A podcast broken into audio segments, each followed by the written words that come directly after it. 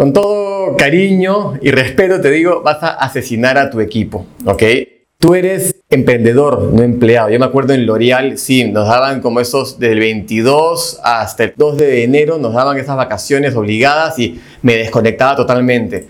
¿Sabes por qué me desconectaba? Porque no era mi problema, no era mi negocio, no, era, no me importaba nada. Pero esto es tu negocio, maestro. Acá, tú créeme que tú tienes que entrar al 2020 derrapando, avanzando. Y eso se hace trabajando justamente en las últimas semanas de diciembre. Tu equipo te tiene que ver corriendo y creciendo para que ellos corran y crezcan. Si no créeme, vas a aparecer la primera semana de enero mirando a los costados y no va a haber nadie en tu equipo porque los asesinaste con tu pésimo ejemplo de frenar. El emprendedor no para, maestro. Pregúntale a cualquier dueño de negocio ahora en diciembre si cierra las puertas de su negocio, ¿ok?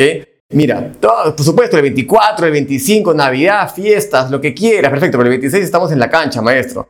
O sea, es así. Eres emprendedor o te acostumbras o regresas al mundo donde yo vine, que era L'Oreal, donde te puedes desconectar y no pasa nada. Pero te digo, no resetees tu negocio por frenar.